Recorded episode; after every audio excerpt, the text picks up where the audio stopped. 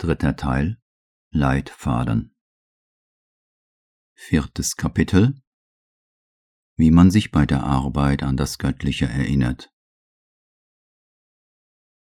Worte schrie Aurobindos.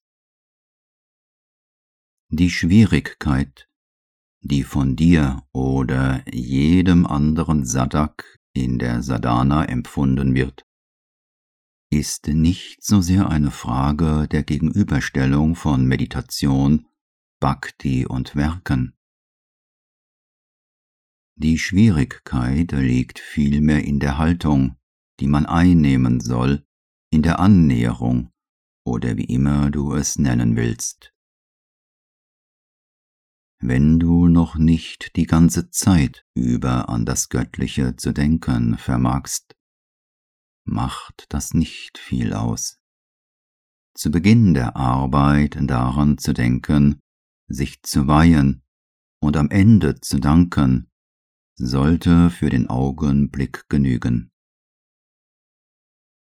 Oder auch an das Göttliche zu denken, wenn eine Pause eingetreten ist. Deine Methode scheint mir ziemlich mühsam und schwierig zu sein. Du scheinst zu versuchen, mit ein und demselben Teil des Mentals dich des Göttlichen zu erinnern und zu arbeiten. Ich weiß nicht, ob dies möglich ist. Wenn Menschen während der Arbeit immer an das Göttliche denken, dies ist möglich, findet es meist im Hintergrund ihres Mentals statt. Oder aber es wird allmählich die Fähigkeit des doppelten Denkens oder doppelten Bewusstseins erlangt. Eines im Vordergrund, das arbeitet, und eines zuinnerst, das betrachtet und sich des Göttlichen erinnert. Es gibt noch einen anderen Weg, der lange Zeit der meine war. Ein Zustand, in dem die Arbeit automatisch geschieht ohne die Vermittlung des persönlichen Denkens oder der mentalen Tätigkeit, während das Bewusstsein schweigend im Göttlichen verharrt. Dies erreicht man jedoch nicht so sehr, indem man es ausprobiert, als durch einfaches, immerwährendes Streben und den Willen, sich zu weihen, oder aber durch eine Bewegung des Bewusstseins, die das Innere vom instrumentalen Wesen trennt.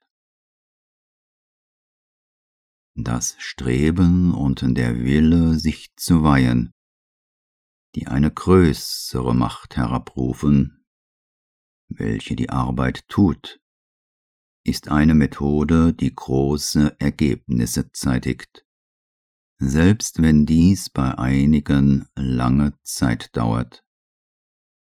Das ist das große Geheimnis der Sadhana, zu wissen, wie die Dinge von der Macht dahinter oder darüber getan werden und nicht durch die Bemühung des eigenen Mentals. Ich ersage nicht, dass die Bemühung des Mentals nicht notwendig ist oder kein Ergebnis zeitigt.